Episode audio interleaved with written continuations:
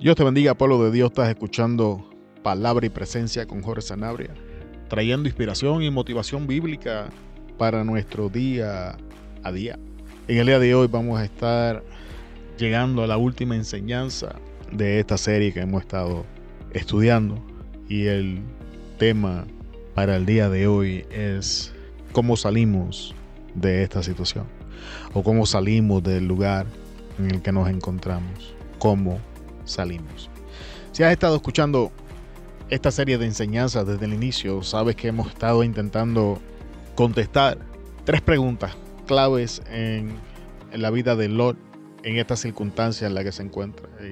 La primera es cómo llega hasta donde se encuentra, que se traduce a cómo llegamos hasta aquí, hasta donde estamos, hasta esta situación o este lugar en el que nos encontramos.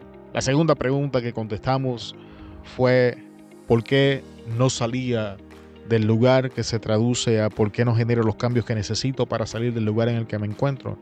Y en el día de hoy vamos a contestar la última pregunta que es cómo sale de esos lugares que se traduce a cómo salgo de aquí.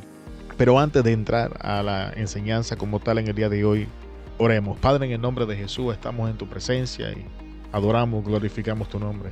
Te damos gracias por tu amor y misericordia y ahora estamos en tu presencia, Señor, y necesitamos ayuda. Necesitamos ayuda para enseñar, necesitamos ayuda para traer la palabra en este día. No podemos hacer nada sin ti, Señor Jesús. Tú eres la vid, nosotros los pámpanos. Y si tú no nos alimentas, morimos. Nuestras fuerzas no son suficientes, nuestros mejores esfuerzos no son suficientes. Si tu gracia y tu bendición no están con nosotros, nada de lo que hacemos es próspero ni es bueno. Así que en el día de hoy te pedimos, Espíritu Santo, que conforme a las misericordias y gracias para nosotros en nuestro Señor Jesucristo, nos guíes, nos dirijas, nos bendiga con palabra que cambie, que transforme nuestras vidas, con palabra que nos confronten con algunas realidades que podrían ser dolorosas, pero son necesarias para darle el giro que tanto anhelamos y necesitamos en nuestras vidas. Te pedimos que bendigas a las personas que han de escuchar la enseñanza y que tú glorifiques tu nombre en sus vidas. Oro por ellos para que tú los alcances, para que los bendigas con oídos abiertos, con mentes claras, con visión, con sabiduría y que tu presencia, Señor, dé testimonio. A ti damos la gloria, la honra, la alabanza porque reconocemos públicamente que nada podemos hacer, que yo mismo, Dios, tengo una increíble necesidad de ti, que yo mismo tengo necesidad de esta enseñanza. Toda gloria, toda alabanza, toda adoración es tuya. En el nombre de Jesús. Amén. Así que ha llegado el momento donde Dios se está preparando para destruir Sodoma y Gomorra. Y hay ciertas cosas que nos vamos a saltar en, la enseñanza porque son irrelevantes para lo que estamos enseñando. Los eventos son importantes porque nos enseñan algo, para, pero para contestar las preguntas que estamos contestando no, no son necesarios. Así que nos vamos a saltar la parte donde los ángeles llegan, donde los hombres eh, intentan tener relaciones con ellos, donde Lot saca a sus hijas y, las ofrece como que son vírgenes y, y todo esto. Así que vamos a entrar a Génesis 19 y vamos a estar leyendo desde el 15 en adelante. Y al rayar el alba, los ángeles daban prisa a Lot, diciendo, levántate, toma tu mujer y tus dos hijas, tu familia, que se hallan aquí para que no perezcas en el castigo de la ciudad. Y deteniéndose él, los varones asieron de su mano y de la mano de su mujer y de las manos de sus dos hijas, según la misericordia de Jehová con él, y lo sacaron y lo pusieron fuera de la ciudad. Así que, ¿cómo sale Lot de estos lugares? Lot no sale, Dios lo saca. El tiempo donde Lot podía tomar la decisión de salir a su ritmo, de salir a su paso, había llegado a un final y ahora Dios está interviniendo y sabemos que en este caso específico en la historia Dios está interviniendo a favor del Lord por la petición de su siervo Abraham. Sin embargo, en, esta serie de versos hay una, hay una serie de, de palabras que llaman mi atención y me gustaría compartirlas con ustedes porque nos pueden ayudar a tomar decisiones antes que Dios determine que Él va a removernos del lugar. Y en el versículo, en versículo 15 leemos, y, al rayar el alba los ángeles daban prisa. Los ángeles estaban sembrando en Lot un sentido de urgencia. En medio de todo lo que está pasando, Lot no tiene un sentido de urgencia. La ciudad está a punto de ser destruida. Los ángeles le están diciendo lo que están pasando. La gente está afuera. Y sin embargo, los ángeles son quienes le están presentando o inculcando a Lot un sentido de urgencia. Y muchas veces nosotros, amados, somos iguales. Eh, eh, estamos en medio de la crisis, estamos en medio del problema, estamos pasando la situación adversa, eh, estamos pasando momentos donde la solución es tomar una decisión, pero no tenemos ese sentido de urgencia por alguna razón. Queremos salir de la situación en la que nos encontramos, pero no pensamos que es urgente comenzar a tomar decisiones que nos que nos comiencen a remover de, la posición, del lugar, de la situación en la que nos encontramos. Y es justamente el primer paso que necesitamos. Necesitamos un sentido de urgencia. Necesitamos ponerle punto final a esta costumbre de decir, no, pues lo hago más tarde, o medito en esto luego, o tomo la decisión mañana. Tenemos que ponerle, pueblo de Dios, un punto final a esta clase de práctica, de situaciones y comenzar a entrar con un sentido de urgencia. De hecho, hay un personaje bíblico que, nos ayuda a, visualizar esto desde otra perspectiva. Si usted retrocede en el libro de Éxodo, va a encontrar, perdón, si usted se adelanta en la historia, va a encontrar en el libro de Éxodo a una conversación entre Moisés y Faraón. Y, y Moisés le dice a Faraón, ok, este, ¿Cuándo quieres que ore por ti para que Jehová Dios retire las ranas? Y Faraón en vez de actuar con un sentido de urgencia, le dice, mañana,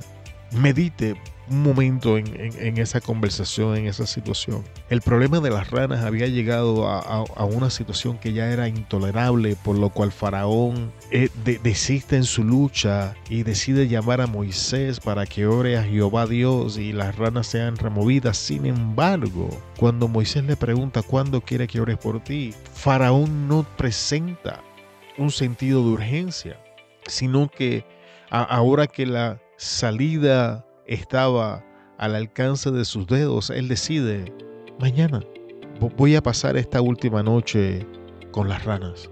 Voy, voy, voy a pasar estos últimos momentos con este problema que ya no tolero. Voy, voy a pasar esta última noche con esta situación que, que ya me tiene los pelos de puntas, pero mañana, mañana me liberas del problema, mañana me sacas de la situación, mañana resolvemos este asunto. Mañana nos sentamos y pensamos en qué vamos a hacer.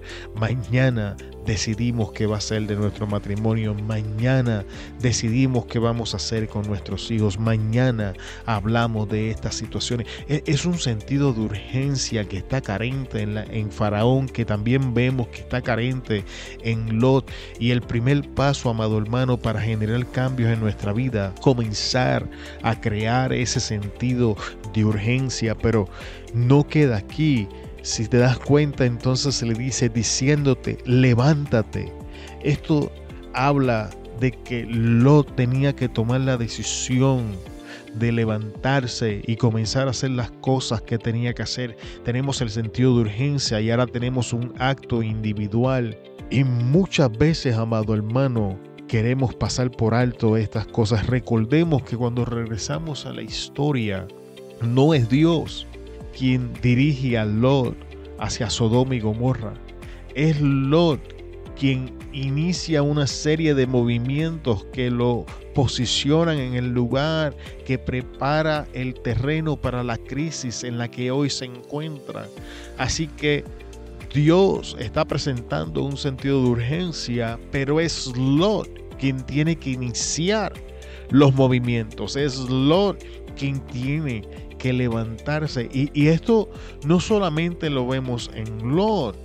Cuando Jesús en algunas ocasiones hizo milagros, le decía a la gente, levántate, toma tu lecho, vete a tu casa, fue una de las veces. En otra ocasión le puso lodo en los ojos y lo envió a que se lavara los ojos en un estanque.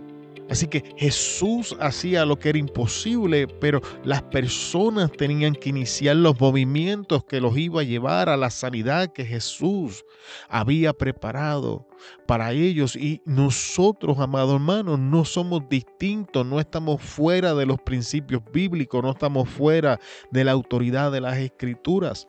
Dios había enviado los ángeles, Dios está creando el sentido de urgencia, pero Lot se tenía que levantar, hacer lo que tenía que hacer, pero Lot tenía que iniciar los movimientos que tenía que ser hechos para que comenzara a generar cambios en su vida. Amado hermano, le, le tengo malas noticias con lo que le voy a decir. Si usted no se levanta a hacer las cosas que tiene que hacer, a darle inicio a las cosas que tiene que darle inicio, a ponerle punto final a las cosas que tiene que ponerle punto final, nadie lo va a hacer Nadie se va a levantar por usted. Nadie va a hacer lo que usted le corresponde. Y aquí estamos viendo en esta historia bíblica y en los ejemplos que estamos presentando que es nuestra responsabilidad comenzar a hacer estas cosas que Dios va a proveer los medios, pero nosotros tenemos un rol activo en las circunstancias. Entonces, Ahora, ahora mira lo que sigue. Entonces le dice, los ángeles daban prisa a Lot diciendo, levántate. Y ahora escucha la tercera parte, toma tu mujer. Está, y, esto está hablando, de, obviamente su esposa es, está hablando del matrimonio, que es algo primario. El versículo nos enseña, amado hermano, que hay un orden en el que tenemos que comenzar a trabajar las circunstancias, sobre todo cuando hay relaciones envueltas. Y cuando no entendemos el orden en el que vamos a trabajar, comenzamos a trabajar esto en, la peor forma posible, fuera de orden. Y en mis conversaciones con la gente, amado hermano, me he dado cuenta de que las personas no saben organizar su vida. Me, he dado cuenta de que las personas no pueden establecer una prioridad en cuanto al orden de las relaciones en su vida. Usted sabe cuántos matrimonios y relaciones he visto separadas a consecuencia de no separar la familia del matrimonio y de tener el orden invertido y poner a la familia por encima del matrimonio o de sencillamente mezclar la familia con los asuntos del matrimonio y las personas terminan divorciadas. A, modo de testimonio, yo conocí esta persona esta señora tenía dos hijos. La señora estaba divorciada, no recuerdo cuántas veces se había divorciado. Y en ese momento tenía lo que ella le llamaba un amigo con privilegios. Esta señora había destruido el matrimonio de su hijo mayor y su hijo mayor sabía y reconocía que fue su mamá quien destruyó su matrimonio. Pero no solamente estaba destruyendo el matrimonio de su hijo, ahora se volvió y estaba destruyendo las relaciones de sus hijas. Y ante los ojos de la mamá nadie era bueno, nadie era digno de estar con sus hijos y esta señora no se daba cuenta que estaba condenando a sus hijos a vivir en las mismas circunstancias que estaba viviendo ella, sola. Y muchas veces nosotros terminamos en posiciones parecidas por no poder hacer una diferencia y unos límites y organizar nuestra vida correctamente, amado hermano. Si usted es un hombre o una mujer que están casados, su relación primaria después de Dios y la de ustedes mismos es su matrimonio. Y ninguna de las dos familias toma prioridad por encima de ese matrimonio. Ese es el mandato bíblico y eso es lo que estamos viendo aquí en las escrituras. Nota que los ángeles no le dicen a Lot que vayan a buscar la familia de la esposa. No, no, no, no, no, no.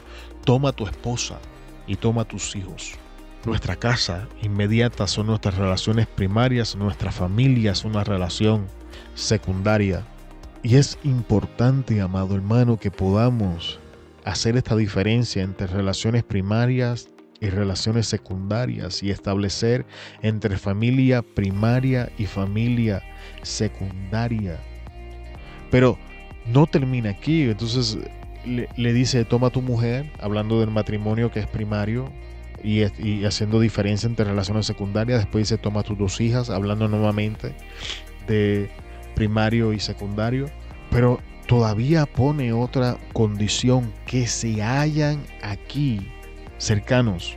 Habla de cercanía, habla de, que esas relaciones no son simplemente por el, lazo que nos une de sangre o de boca, no. Habla de interacción, habla de cercanía. Y, y es importante que le prestemos atención al orden en el que vamos a operar, porque cuando no operamos en el orden correcto, amado hermano, nos predisponemos a empeorar las cosas en vez de mejorarlas. Así que, ¿qué es lo primero que vamos a hacer? Si estamos casados, la primera relación en la que nos vamos a enfocar es nuestro matrimonio, paso seguido de nuestros hijos, o sea, el hogar en el que estamos viviendo. Después nos vamos a enfocar en la familia, que familia la cercana. Vamos a acercarnos, vamos, vamos a enfocarnos en aquellos miembros de la familia que están cerca, que están en, una conexión con nosotros, que se mantienen conectados a nosotros constantemente de alguna forma o razón. Si, si, usted tiene un problema, una situación en su hogar, amado hermano, no, no, no, no intente resolver su problema con familia que ni se relaciona con usted, que están cercas, ¿Y por qué es importante que hagamos eso? Los ángeles le contestan, para que no perezcas en el castigo de la ciudad. Si no comenzamos, amado hermano, a crear un sentido de urgencia en las circunstancias que estamos pasando y comenzar a tomar decisiones sea orar para que Dios nos dé sabiduría o sea hacer lo que ya sabemos que tenemos que hacer, pero un sentido de urgencia sobre la situación, si no comenzamos este acto individual de hacer lo que tenemos que hacer, si no comenzamos a operar en el orden que la escritura nos da y a trabajar el problema en el orden bíblico, lo que va a pasar es que vamos a perecer en la situación, que fue justamente el ejemplo de la muchacha y de la señora que te estaba dando que le destruyó la vida a sus hijos y los condenó a estar sola. las relaciones primarias perecieron y estas personas quedaron solos. Hace años que no los veo, pero la última vez que lo vi, el, el hijo era chef y estaba viviendo con su mamá. El hijo mayor de esta muchacha vivía con su abuela porque no quería vivir con su mamá. Y la señora sobrescribía la autoridad de esta muchacha sobre sus hijos y esta muchacha de treinta y tantos años en aquel entonces hacía lo que su mamá le decía. ¿Y qué pasaba? Estaba experimentando destrucción en su vida y, y es a esto a lo que me refiero, amado hermano. Tenemos que prestarle atención al orden y a los principios bíblicos. Sin embargo, mira el verso 16, lo que nos está diciendo. Y deteniéndose él, esto es un, Lot crea un atraso en su vida. Lot crea un atraso en el proceso de salida. Lot tenía problemas entre crear el sentido de urgencia, establecer un orden, y esto estaba creando atraso. Y nosotros tenemos, amado hermano, que comenzar a mirar si los atrasos que experimentamos realmente son ocasionados por el diablo, los demonios o por otras personas o realmente nosotros estamos trayendo ese atraso a nuestras vidas. El no hacer lo que tenemos que hacer, amado hermano, es lo que nos está atrasando. El no comenzar a actuar en la manera y en las cosas que tenemos que actuar es lo que está perpetuando las circunstancias en las que nos encontramos. No hacemos distinto a lo que hizo Faraón, mañana, mañana te llevas las ranas. Y creamos ese atraso en nuestras vidas, amado hermano. Sin embargo, el versículo dice, los varones hicieron de su mano y de la mano de su mujer y de la mano de sus dos hijas, según la misericordia de Jehová para con él, y lo sacaron y lo pusieron fuera de la ciudad. Así que al final de la historia, por cuanto Lot no hizo lo que tenía que hacer, Lot es removido forzosamente de las circunstancias en las que se encontraba y esto trajo un sinnúmero de problemas que vamos a estar viendo ya mismo. Y quiero abrir un paréntesis, amado hermano, y yo me pregunto qué historia estuviéramos leyendo si cuando Lot, según la descripción de segunda de Pedro, comenzó a ver la defanda manera de vivir y, a ser angustiado por, por el estilo de vida en Sodoma, si hubiese levantado y hubiese salido él de Sodoma y Gomorra antes de la intervención de Dios, yo me pregunto, amado hermano, si él hubiese podido salvar a su esposa de convertirse en una estatua de sal. Porque recordemos que hablamos y mencionamos que la esposa de Lot no fue mencionada hasta este momento de la historia, que cuando Lot sale y toma a Lot con él, no hay mención de la esposa, que cuando la discusión entre los pastores de Abraham y Lot pasa, no, no hay mención de la esposa de Lot hasta este momento y que habíamos llegado a la conclusión de que fue en este lugar donde Lot conoce a su esposa y establece su vida. Y ahora esta persona es removida de lo único que ella conoce. ¿Y qué pasó? Recordemos que en la segunda enseñanza hablábamos de que Lot no quería generar cambios drásticos en su familia. Las hijas de Lot estaban comprometidas y preparándose para y ahora ellas también son removidas y esas relaciones que él estaba intentando proteger ahora quedan destruidas. Recordemos que la ciudad era una ciudad de comercio y que Lot tenía vacas, ovejas y cabras y por ende él comerciaba, él, estaba eh, negociando en el, en el lugar. Y ahora todo esto queda atrás y Lot es removido, así que aún los negocios, el trabajo, el ingreso es afectado por la forma en que Dios lo remueve del lugar, cuando probablemente si Lot hubiese hecho lo que tenía que hacer, entonces él hubiese tenido la libertad de tomar a su esposa, tomar a sus hijos, hablar con ellos y entonces tomar el ganado y tal como llegó salir de la ciudad sin sufrir tanto daño. A donde quiero llegar con esto para cerrarle la enseñanza en el día de hoy, amado hermano, es que si esperamos que Dios tome cartas en el asunto. Las relaciones que estamos intentando proteger en el cambio van a ser destruidas. Esa fuente de ingreso que estamos tratando de proteger y que no queremos hacer cambio también va a ser destruida. Y que es muy probable que en el proceso, al igual que Lot, perdamos a alguien cercano y quemamos porque la esposa al final de la historia miró hacia atrás y se convirtió en una estatua de sal. Amado hermano, me gustaría decirle que en los cambios no hay pérdida. Me gustaría decirle que cuando empezamos a tomar decisiones para generar cambios y, salir fuera de la crisis, no van a haber pérdidas, pero sí las van a haber. Siempre van a haber relaciones que se van a afectar. Muy probable que si cambiamos nuestra manera de operar el negocio, ciertas relaciones de negocio sean afectadas o cierta parte del ingreso entremos en gastos innecesarios, pero estos cambios es mejor hacerlos, amado hermano, y que estas cosas sean afectadas de esta manera a que Dios entonces intervenga y todas estas opciones queden fuera de la ventana y sea Dios que nos remueva y todas estas cosas sean destruidas en el proceso. Por cuanto Lot no hizo esto, sabemos que al final de la historia tampoco obedece las instrucciones que Dios le da y piensa que el plan que él tiene es mejor. Y al final de la historia termina en tristeza porque sus hijas al ver que no hay otros hombres y según ellas entienden que todos los hombres han sido destruidos, emborrachan a su padre y cometen incesto y ambas quedan embarazadas de su propio padre. Cualquier consecuencia, amado hermano, que nosotros estemos viendo en tomar las decisiones que tenemos que tomar, en hacer las cosas que tenemos que hacer, no se va a comparar con las consecuencias de malas decisiones, de inactividad y desobediencia, amado hermano. ¿Cómo salimos del lugar? La escritura nos da la solución al problema. Creamos un sentido de urgencia y dejamos de posponer las cosas para luego. Iniciamos la acción en un acto individual tomando responsabilidad de lo que tenemos que hacer. Ponemos en orden nuestras relaciones para poder tomar decisiones correctas en ellas. nos enfocamos y nos apoyamos en aquellos que están cercanos y entonces salimos para no sufrir daño. Haciendo las cosas que tenemos que hacer, evitamos cualquier atraso innecesario y en el proceso, amado hermano, eh, las cosas van a sufrir menos daño que si son totalmente destruidas. Y con esto, amado hermano, llegamos al final de esta enseñanza y esta serie en el día de hoy.